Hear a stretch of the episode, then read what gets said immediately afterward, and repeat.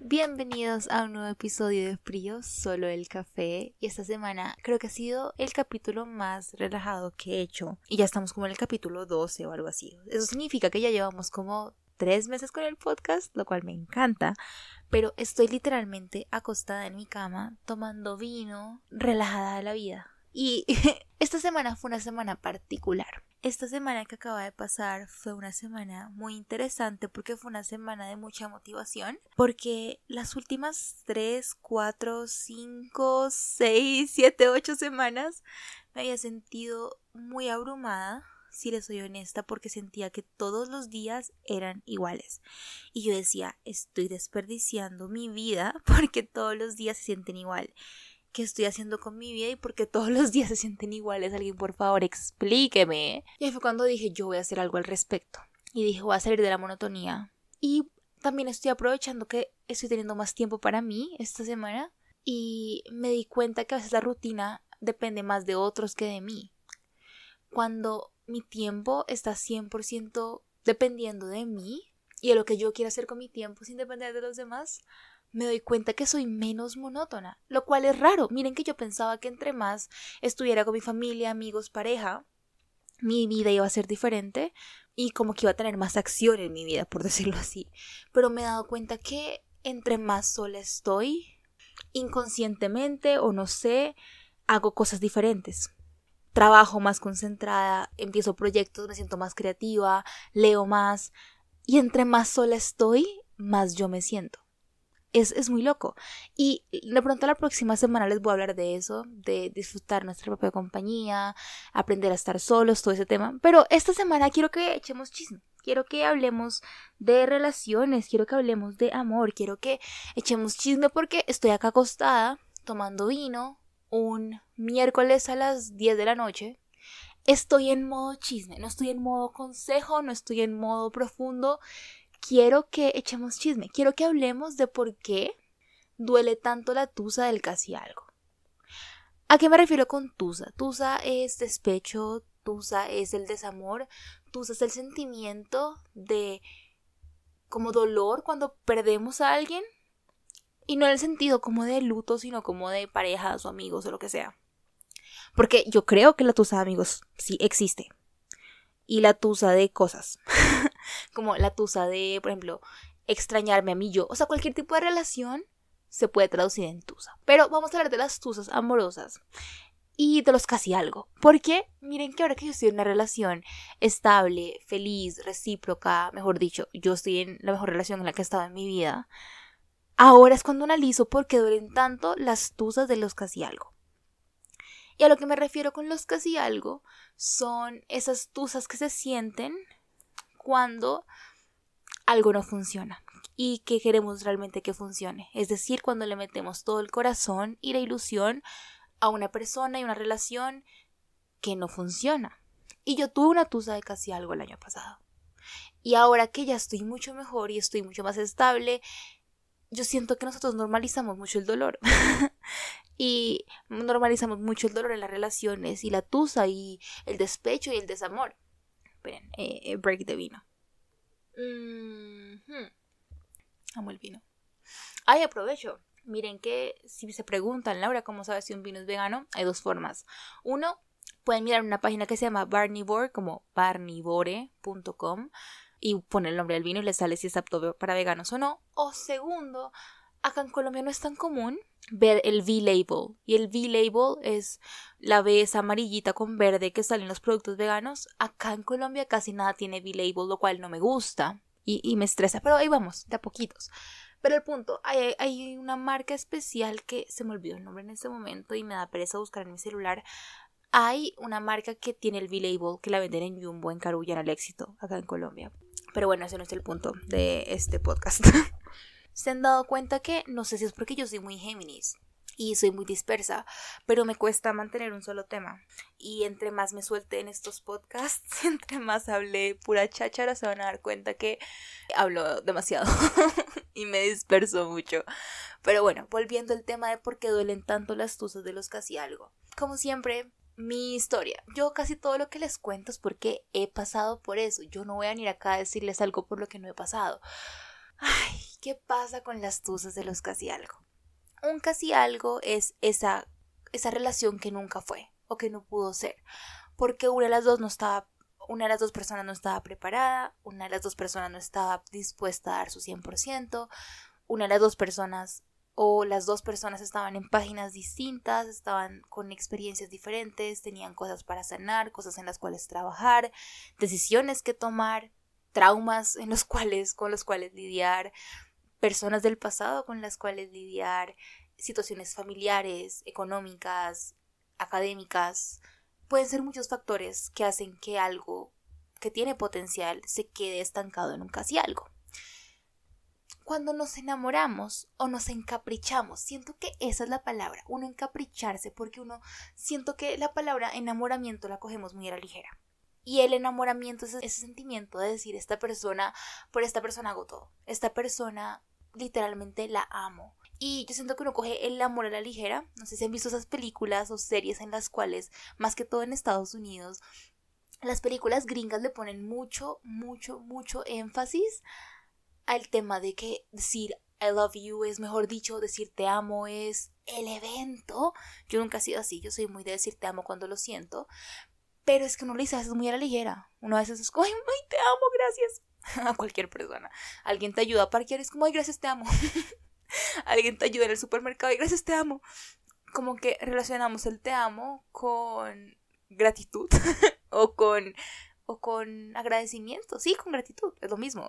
Ahora acabas de decir lo mismo dos veces, pero bueno. El punto es que no es enamoramiento, sino ilusión y encaprichamiento. Yo no sé si esa palabra existe, y perdón si no existe, pero nosotros cuando tenemos un casi algo, es porque decimos, acá hay potencial para que esta persona se enamore de mí, yo me enamore de ella y podamos tener una relación. ¿Qué pasa? una de las dos personas siempre está en una página diferente. ¿Por qué? Porque cuando ambas personas están dispuestas, están, mejor dicho, y es algo que yo he sentido mucho en mi relación actual, desde el día uno hemos estado en la misma página y queremos lo mismo y tenemos las mismas expectativas y sabemos que estamos trabajando en algo conjunto porque sabemos en qué estamos trabajando porque ambos queremos eso. Pero antes he estado en situaciones en las cuales no estaba en la misma página. Y yo he tenido un par de relaciones en el pasado antes a esta y jamás había sentido ese sentimiento de estamos en la misma página. Yo tuve dos casos de encaprichamiento graves, un caso de casi amor y hasta ahora es que yo puedo decir estoy hablando de amor de verdad, verdad. Y yo pensé que las tres pasadas habían sido amor. Pero eso es capricho y es fueron unos casi algo. Y por más de que a algunas de esas relaciones las alcancé a llamar noviazgos, realmente no eran eso. Y Ah, eso es el tema de los títulos y etiquetas, no vamos a entrar ahí, pero ¿por qué digo que es encaprichamiento en vez de enamoramiento? Porque nos enamoramos de la idea de que esa otra persona nos va a dar algo o va a hacer una imagen o ponemos en un pedestal no a la persona, sino a lo que idealizamos de esa persona. Y eso es peligrosísimo. Porque es que estamos poniendo en un pedestal a una persona o una idea que nunca va a ser. Por ejemplo, te tragas de una persona, te enamoras, bueno, te tragas, te tragas. Yo, yo tengo que dejar de usar la ligera, porque, oigan, yo predico y no aplico. Acabé de decir que no voy a usarla para enamoramiento y vean acá. Encaprichamiento. Te tragas, te tragas. Y por traga me refiero a una traga maluca, a una traga de la idea de la persona y tú dices, esa persona me llama la atención, me gusta, me atrae y creo que podríamos tener una relación. ¿Qué pasa? caemos tanto en la idea del futuro que no vemos e identificamos red flags en el presente. Y eso es un problema que tenemos las personas que sufrimos de tusa por un casi algo. Porque miren que es muy loco, pero cuando uno está pensando en lo que yo quiero construir con esa persona y en lo que yo quiero que se convierta, te estás e intentando enamorar o tragar o sentir afecto por alguien que no existe. Es una versión de esa persona que aún no está ahí. Es enamorarte de lo que potencialmente podría llegar quizás a ser esa persona en el futuro, pero no te estás enamorando de la persona en el presente. Yo he tenido tragas encaprichamientos en los cuales yo digo, le veo potencial a esta persona. Y yo me veo con esta persona teniendo, mejor dicho, una relación súper bonita, pero la otra persona es como estoy sanando cosas, estoy trabajando en cosas, no estoy lista para ti. Y uno en ese momento, en vez de decir, pucha, sí, no sabes qué, no estamos en la misma página, chao, uno es como, no, pero espera, yo te veo a ti como un proyecto de construcción. Yo a ti te veo como algo en lo que yo puedo trabajar y algo en lo que te puedes convertir porque te quiero a ti, a tu yo del futuro, que idealmente en mi cabeza ya existe. Y quiero, no te quiero a ti, sino que quiero la idea de lo que cree de ti en mi cabeza para ser mi potencial pareja en el futuro. Pero ese, lo problemático de eso es que nos enamoramos de lo que podría llegar a ser la persona lo que podrías llegar a tener tú con esa persona, pero no de la persona en el presente. Entonces, si la persona es un red flag andante, nunca te responde, nunca tiene tiempo para ti, nunca eh, te prioriza, siempre te deja plantada por otra gente, te trata feo, eh, tienen diferencias ideológicas, tienen diferencias en un aspecto que puede ser para ti importantísimo, no te sientes respetada, no te sientes cómoda, no te sientes en una relación sana. Tú sientes que en este momento es porque no todo es perfecto, no sé qué, bla, bla, bla, eso se puede arreglar y nos volvemos un centro de rehabilitación y amigas, esa no es la idea. Y caemos tanto en la idea de querer arreglar todo y tener este complejo de volver constructor en el cual yo digo, cualquier problema que tú tengas yo lo arreglo, cualquier problema que esté ahí, cualquier red flag que yo identifique, cualquier cosa que me choque, que me respete y que me haga sentir mal, que sé que existe, yo sé que lo puedo arreglar. Y creemos que podemos arreglar todo. Pero es que tú no estás aquí para ponerte a arreglar a todo el mundo. O ponerte a prácticamente ver a una persona con un pedazo de arcilla que puedes moldear para hacer esa idealización de tu cabeza, para crear esa versión idealizada y perfecta que tienes de esa persona en tu cabeza, porque así no es la realidad. Y los casi algo duelen mucho porque no lloramos por la persona de por sí, tanto. No lloramos por lo que es la persona, sino por lo que pudo ser y no fue. Y para mí darme cuenta de eso me ayudó a salir mucho de una tusa que yo tuve, porque yo decía, yo no estoy teniendo tusa por esa persona. Yo me siento entusada es porque yo le invertí tanto tiempo a intentar arreglar a esa persona para que fuera esa versión idealizada en mi cabeza y como no llegó a serlo, mi dolor no es de que me rompieron el corazón, mi dolor no es de extrañar a la persona porque esa persona nunca existió. Mi dolor es porque me duele sentir que todo lo que yo es, me esforcé en, en, lograr ver lo que yo quería ver, en todo lo que me esforcé en querer crear lo que yo había creado en mi cabeza, el yo haberle metido tiempo, esfuerzo, plata, eh, sacrificios, lo que sea, a esta persona, y eso no fue para ningún lado, es también un pequeño problema como de ego, fue como no fui capaz, no fui capaz de crear a esa persona, o también uno darse cuenta de yo estaba un poco ciega y era más el capricho, y ahora que esa persona se fue, lo que me duele es que de pronto le invertí más tiempo de lo que debía, algo que no iba para ningún lado. Una persona que de pronto no estaba en la misma página, una persona que no tenía las intenciones conmigo que yo tenía con ella o con él, una persona que no estaba en la misma página que yo, no quería lo mismo que quería yo, no tenía la claridad que tenía yo, porque a veces uno cuando se enamora mucho de ese casi algo, uno, uno se encapricha mucho con la idea, uno se encapricha mucho, mucho, mucho con lo que puede llegar a ser el potencial que tiene la relación, pero no la relación de por sí. Aunque bueno, o sea, un pequeño paréntesis, hay algunos casi algo que no se dan es por situaciones extremas, es decir, pudo haber sido, pero nos pasó algo súper grave a los dos, pero íbamos bien. No estamos hablando de esos casi algo. Estamos hablando de los casi algo, de esos cuenticos, esas cosas de de vez en cuando, que a veces terminan y la gente le da igual, o la gente dice como, bueno, sí, ya se acabó y sale, pero era porque ambos estaban en la misma página. A lo que yo me refiero específicamente en este episodio es cuando estamos en, páginas diferentes. Y una de las caras de la moneda, en este caso, si te sientes identificado tú y yo, porque yo también estuve ahí, cuando esta cara de la moneda dio todo y la otra parte no. Y por eso duele tanto.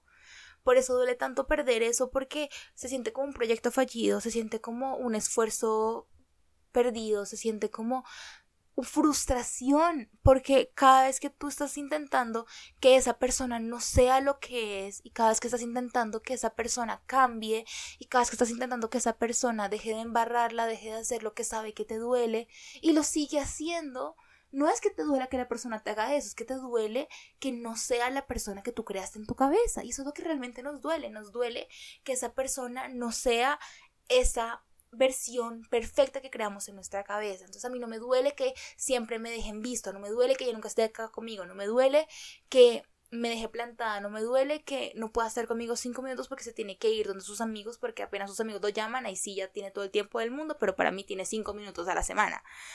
No me duele como tal eso, me duele sentir que esa persona no me ve a mí como yo veo a su versión idealizada, me duele sentir que no estoy recibiendo lo que sé que merezco.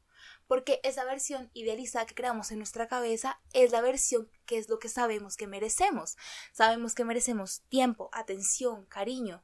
Y sabemos que merecemos eso porque nos, sabemos cuál es nuestro valor y también porque sabemos qué es lo que estamos dispuestos a dar. Y cuando no es recíproco o cuando no se siente igual, uno no solamente es el dolor de estoy invirtiendo y estoy dándote más oportunidades y siempre las desperdicias y no eres esa versión que cree de ti, sino que también duele a nivel personal, es como no soy lo suficientemente importante para que me dediques tiempo o no soy lo suficientemente importante para que me presentes a tu, a tu familia o no soy lo suficientemente importante para que me trates a mí como yo te trato a ti. Y eso es lo que realmente duele y eso es lo que realmente nos da una tusa en el casi algo. Es lo que yo creo, ¿no? Obviamente estoy generalizando, pero miren que cuando yo a veces hablo con algunos amigos o cuando escucho historias o veo incluso series, me doy cuenta que cuando hay este problema del casi algo, de eso que pudo haber sido pero no fue, siempre hay una de las partes que idealiza la idea del otro. Y hace poquito también eh, estaba con una amiga y estábamos hablando de cómo a veces uno, por estar pensando en el futuro e idealizar tanto el futuro, no te das cuenta en el presente. Si en el presente no hay potencial, si en el presente no estás feliz, si en el presente no te sientes respetado, si en el presente no es recíproco el amor, puede que haya espacio para crecimiento, ninguna pareja es perfecta. Pero siento que hay una diferencia entre que haya una que otra cosita por mejorar, a que literalmente toda la relación se sienta como un trabajo, una obra, de construcción. Algo que hay que estarle metiendo mano en todos los aspectos. Acá viene la analogía de la semana. Oigan, ¿pueden creer que las analogías se me ocurren literal al final del capítulo? Es diferente que tú recibas una casa en obra gris. Es decir, los muros ya están, todo el tema de luces, gas, tuberías, todo está, pero falta pintarla, ponerle cositas, amoblarla. Y uno dice, el esfuerzo hay que hacerlo, en toda relación hay que regar la matica. Es diferente que te entreguen una casa en obra gris que ya tiene todo, pero le faltan los detalles finales. Es diferente eso que te entreguen ya el lote y no haya ni un ladrillo puesto. Y a ti te toque como tú tienes en tu cabeza, la cabeza, la mansión, tú tienes la idea de esa mansión hermosa en la casa vivir el resto de tu vida, pero te toca a ti literal con las uñas ponerte a poner ladrillo por ladrillo y todo lo haces tú solo, eso no es la casa y por eso duele. Porque cuando tú te esforzaste en comprar el, lote, en poner los primeros ladrillos, pero te das cuenta que todo te va a tocar a ti, uno se cansa y uno dice, esta obra se va a quedar ahí descontinuada, esa va a ser una obra abandonada porque yo no puedo hacer todo esto sola. Y me duele porque yo le veía potencial a este lote, le veía potencial a este pedazo de terreno, le veía potencial a esto. Y no fue y no se dio y la casa de mis sueños no está porque yo no la pueda construir sola. Es diferente a cuando llegas a una casa, está en obra gris, y los dos o las dos o lo que sea se ponen a poner los espejos, se ponen a poner las repisas, se ponen a comprar los electrodomésticos. Es diferente. Toda relación requiere esfuerzo, sí. Pero los casi algo duelen mucho porque suelen ser unilaterales, suelen ser complicados y hay muchos temas de valor propio y amor propio y cosas que se ven en juego porque uno no se pone en la posición en la que uno se debe poner, es ponerse de primero, ver todo con ojos claros porque uno ve todo con ojos de capricho.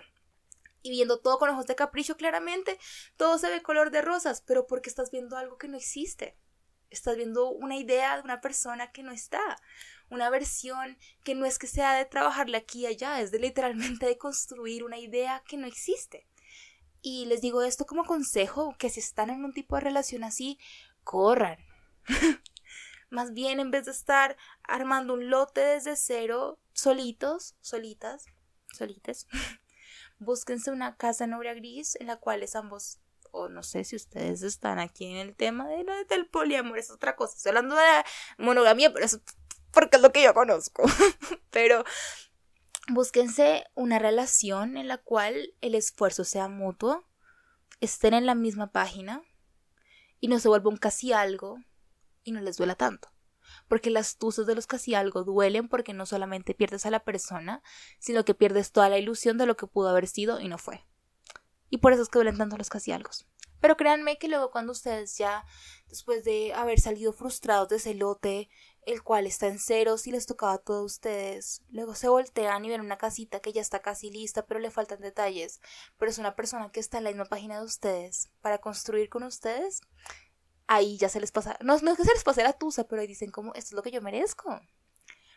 Y cuando se voltean a ver y ven que ese lote era solamente un constante abrume y dolor y todo, y luego empiezan a ver que ahí al lado hay una casita requiere trabajo, pero el trabajo va a ser de dos, ahí es cuando uno dice, esto es lo que yo merezco.